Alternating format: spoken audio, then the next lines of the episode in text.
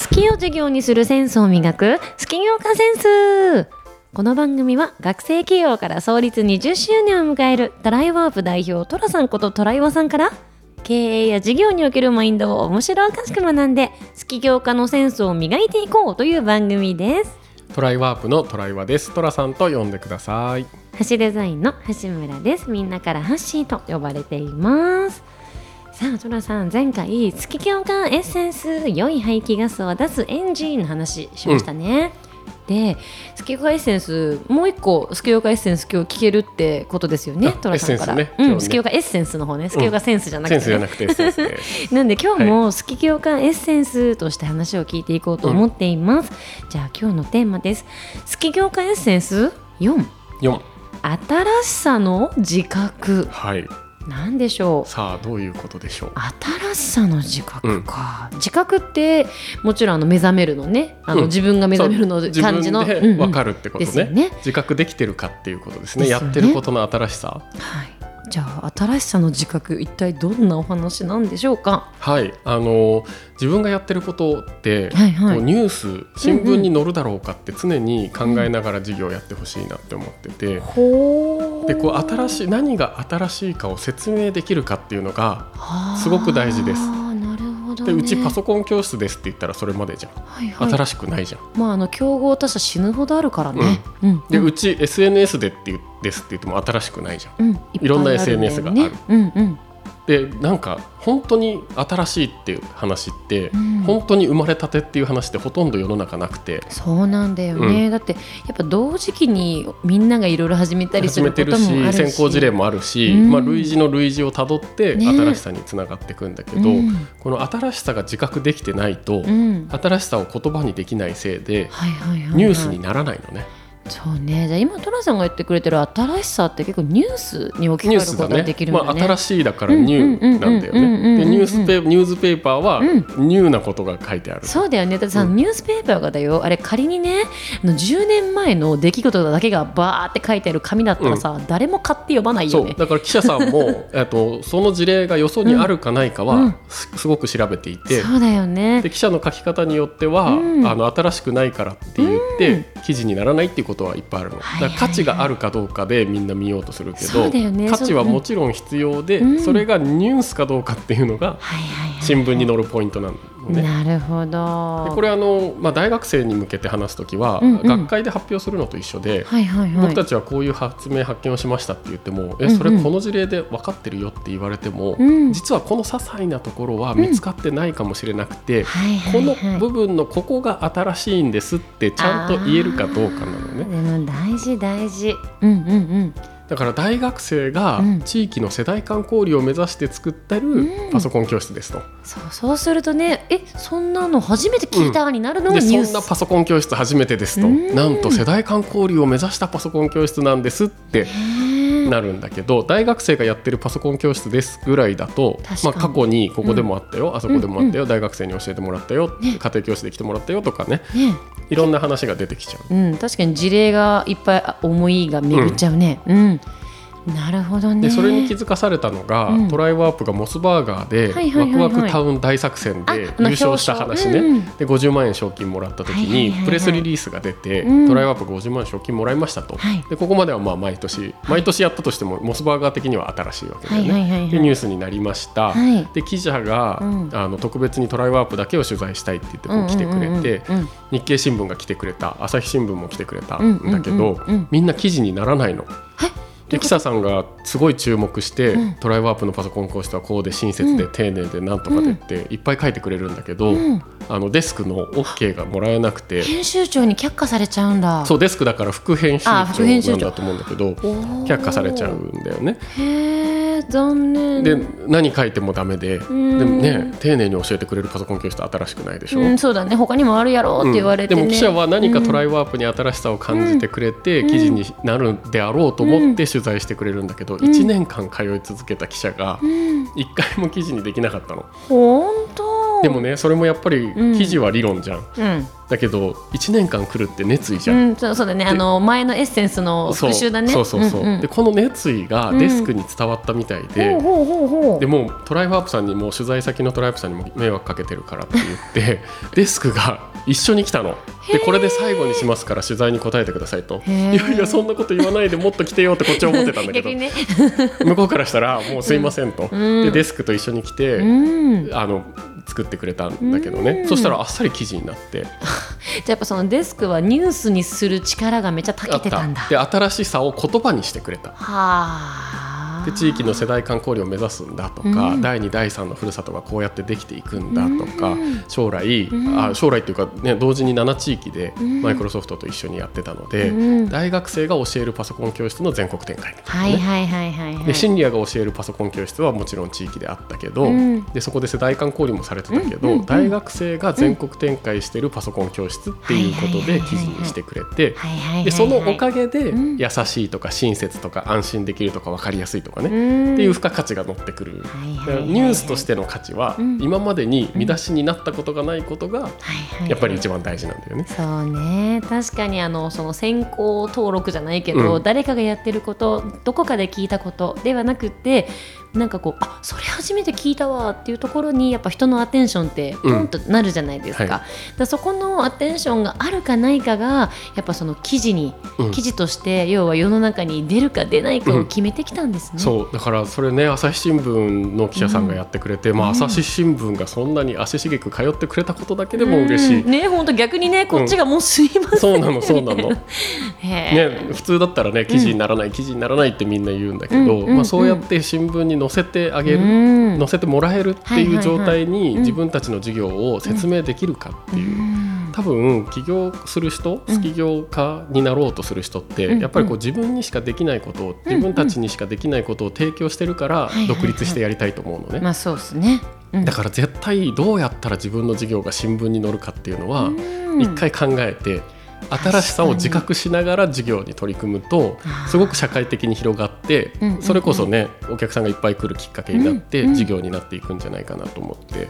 それいい思考のトレーニングとしてもいいですよね、なんかその例えば自分の事業だったりサービスを説明するときにいや自分たちはこうこうこうでつらつらつらって聞いても、なんかこれどっかでも聞いたよなとか、うん。先週もなんか営業に来た人同じこと言ってたなググればあるよねそうそうそうそうだしなんならもっと格安でやってくれるとこ逆にないのとかになっちゃうじゃないですか、でもその新しさってあそれだったら話聞いてみようかなって、やっぱ聞いてる人も前のめりになる、うん。すごい大事な要素だと思っていや要素だよね。だから新聞に載るっていうだけじゃなくて、うん。お客様に対してもうん。新しいことをやってる会社で、これからここが発展していくんだってなったら、うん。そこの期待値にかけてね。サービス使ってみたり、うん。ね、応援しながらお客様になってくださったり、そういうことが起こっていくはずなので。でほら新しさって結局希少性じゃないですか、うん。まずは。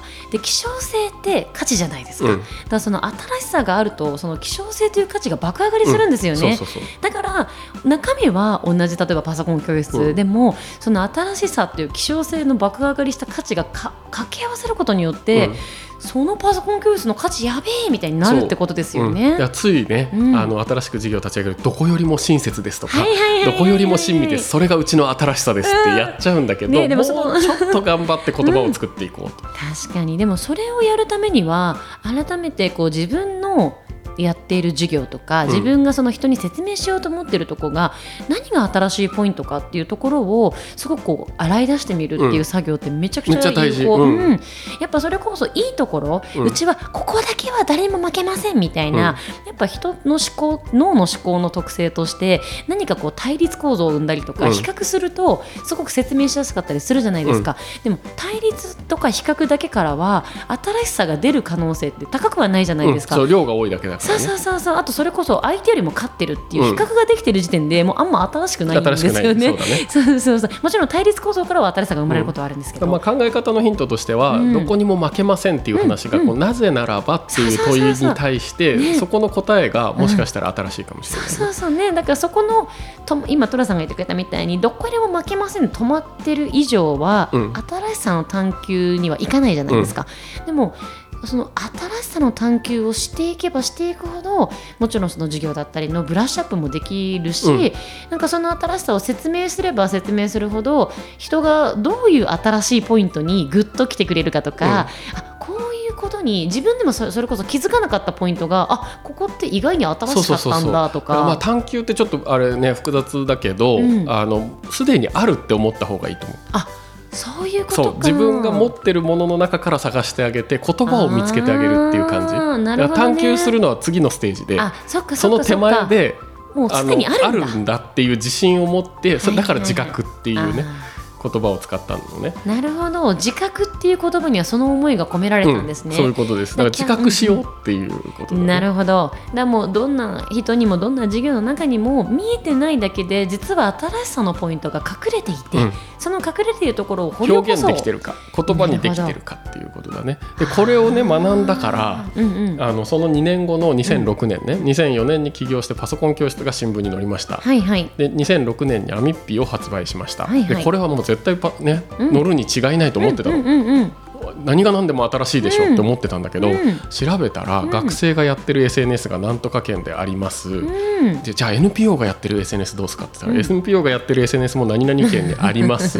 先行事例ございました、でうちは本名なんですとかって言っても、大体みんな名前書く欄あるから本名であることは確か。徹底してるんですって言ってもそれは別に新徹底は頑張りましたっていう話でニュースじゃないよねみたいな。って言って、うん。でベンチャーがやってるのどうですか？ベンチャーがやってるのは何々県にありますって言って 全部しらみつぶしにほぼ全部のこの手段だとはいはいはい。新しさがなかったの。なるほど。で日経新聞だったんだけど、うん。アミッピー最初に取材してくれたのはね、うん。うん。日経新聞の記者さんが、うんどうあがいても、うん。これも記事にできないと。あ新しさすいまないんってうん言われて、うん。どうしよう。でもアミッピーは載せるべき社会的価値があると、うん。で新しささえ表現できれば新聞に載るんだって真剣に考えてん。目をつけたのが、うん。オープン以来2倍っていう。あーこのアミッピーの話の最初に出てきて私がムムって言ったやつね。やつ。2倍みたいな。そう。オープン以来2倍って言ったやつをやろうと、まあ、やるやったのね。考えてた。考えた。いや考えたの。あ考えたのかトラさんたちが。考えたでも記者がギブアップって言うからちょっと今回は難しいかもってもうちょっと時間かけて探しましょうって言われて、いやいやそこでそこで売買したらもう記者は来てくれないと思ってそれこそ企画は素晴らしいんですけどって。なんかどっかで聞いた話だよね。ってなっちゃうっていうはい恐怖感があったからここで考えねばと思ってはい明日僕も考えるんでメール見てくださいって言って記事全部書いてみたの。でなんか新聞ってリード文があってない。んか概要を書いてみたいな。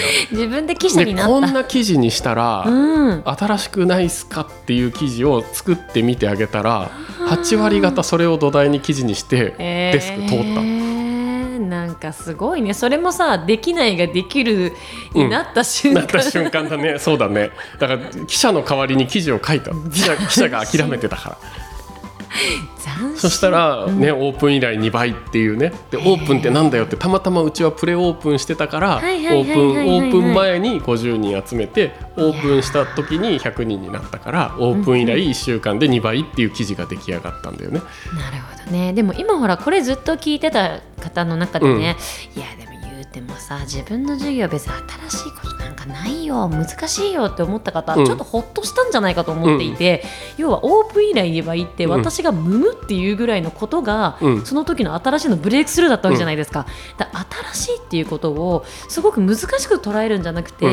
やっぱりあるので徹底的に探せば絶対物はいいようになったりとかいろんなことができるから。でやってる時点であると思います。いや本当そうだと思う。今の結構ね救われた人多いと思う、うん、そうなの。えあそんなことでいいの？って多分思った方いると思う。で記事は そのぐらいいの方がキャッチーで、うん。じゃあオープン以来2倍どういうことでしょうと、うん。実はプレオープンっていう画期的な仕組みを導入して、うん。うん。あの学生を排除して高齢者の文化を作ったんですって、もう起承転結記事がちゃんとできていくのね。うん、だそこも新しかったと思うんだけどそれはだからまあ、それだけじゃね。だね。プレオープンをねやっただけじゃニュースにはならないっていう。ねね。だから何で掴んでうん。何を載せるかっていうこの両方の両軸がとても大事っていう話ね。なるほどねだからやっぱりこう一生懸命それこそ熱意を持って、うん。新自分のやってること自分のやりたいことの新しさは何だろう眼鏡をかけて、うん。くまなく探せばあるということですね。そうなのね。でそんなこんなでね記者とそうやって付き合ってきてるから、うん、ね、自分のフェイスブックとかもフォローしてもらってて、うんうんうんうんなんかこ,、ね、この後ずっと続いていく話だと幼稚園買収してなんかやりましたみたいな時も、うん。あの取材させてくださいって向こうから言ってくるし。はいはいはい。はい人の縁はつながりますね。でずっと言ってくれてるのと、うん。あとこの前ちょっと話した、あの共同通信社がね。アミッピー閉じる時もはい取材してくれた。あのちょっとエモいやつね。うん、でそそれがきっかけになってその時に同時にリリースしてたサービスについても記事にしてくれていて、いやー連鎖ですね。でもっとね、えー、と嬉しい話があって、うんうん、あのどこだっけな読売新聞の記者さんはいはいはいがはい読売オンラインっていうところで、トライワープが創業して10年になるから、はいはいはい10年間を振り返る記事を書きたいって言って取材に来てくれたなんか写真のような。よ。ねうん嬉しいよねこんなちっちゃい会社なそののに。公開写真。ね、こんなちっぽけな吹けば飛ぶような会社のいやいやいや10年を振り返るって どういうことと。うん。でもトライアさんってもう創業以来こういうことを考えてうん。こう社会に対してできることをしっかりやってきててそうやってじっくりやる会社の方が成功するからって言ってはいはいはいで10年分をまとめてはい読者に伝えたいって言ってくれてへー。10年前今創業20年なんだけどはいはいはい。10年前にそれ記事にしてくれたのね。はいはいはい。でそれだけでも嬉しくて。ねえ。でその記事の最後に、ん。あのその時ちょうどね本社を千葉から東京に移した時なんだけど東京に移してうん。こういう事業展開を模索していくトライワさんでしたっていう記事なの。はいはいはいはい。またその先の未来がねね描かれ楽しみになるような。しましょうっていううん。うんあの記事になってるんだけど、はいはいはいはいそこから10年経ったうんうん。昨年ほうほうほ連絡が来てうほう。さらに10年振り返りたいとだから20年分を振り返った記事を作りたいんだと。でつながりを前回10年後 10, 10年前にこういう未来を描いたトライワさんでしたとさっていう記事を描いたトライワさんがさらに10年どうしたかっていう記事書いてくれて。いやーありがたいファンですね。めちゃくちゃありがたくてね30年目にそっぽ向かれないように頑張ろうって。うん。確かに確かにこの10年後来なかった時のショック、ね。それかもっと急成長させて毎年来てもらうみたいなね。確かにこの1年を振り返ろうみたいな。何にもないから10年経っちゃったけどっいやいやいやいてや。10年じゃ足りませんと1年ごとに変わってくんですって、はい。い、いね。新しい目標としては毎年来てもらえるぐらいになるれぐらいの野望で関わらせていただけたら嬉しいなって思ったりして素て敵。でしかもねもっと嬉しいのが、うん。なんかこうなクラフトビールを作ろうと思った時があって、でその時にクラフトビールでうん。こうすごくサステナブルなことをやっている人の記事を検索して、広島で牡蠣で蒸留する、ほ蒸留してその牡蠣の廃棄の問題をなくす飲めば飲むほど地球がきれいになるビールって素いう敵。ビールを開発してる人がいて、その人の思いとかねパッションとかこう理理論とか全部こう書いてあって、はい。ああこういうサイトに載せてもらいたいなと思って「はいはいはいはい作るぜ未来行動系ウェブマガジン」って書いてあって。そうこういう未来を作る人として10年後ぐらいにこれに乗りたいなって思いながらその記事読んでたのね。でちょっとこの人に連絡してなんか仲良くしての乗る感じにしようかなとか思って見てたら、うん。一番下に「合わせて読みたい記事あなたへのおすすめの記事」って書いてあって、うん。IT で起業したトライワさんって出てきて なんだこれ載ってると思って読売新聞さんが取材してくれた記事をあの10年前のを買い取ってほそこに載ってたりとかしてね。ーいやー。なんか夢が一瞬で叶っちゃっ確かに気づいたら叶ってたんだた、ね、みたいな、読んでる間の夢が。ね俺こうしたいが過去形で叶ってた、いやー。おすすめの記事に俺出てためっちゃ嬉しいじゃんそれ。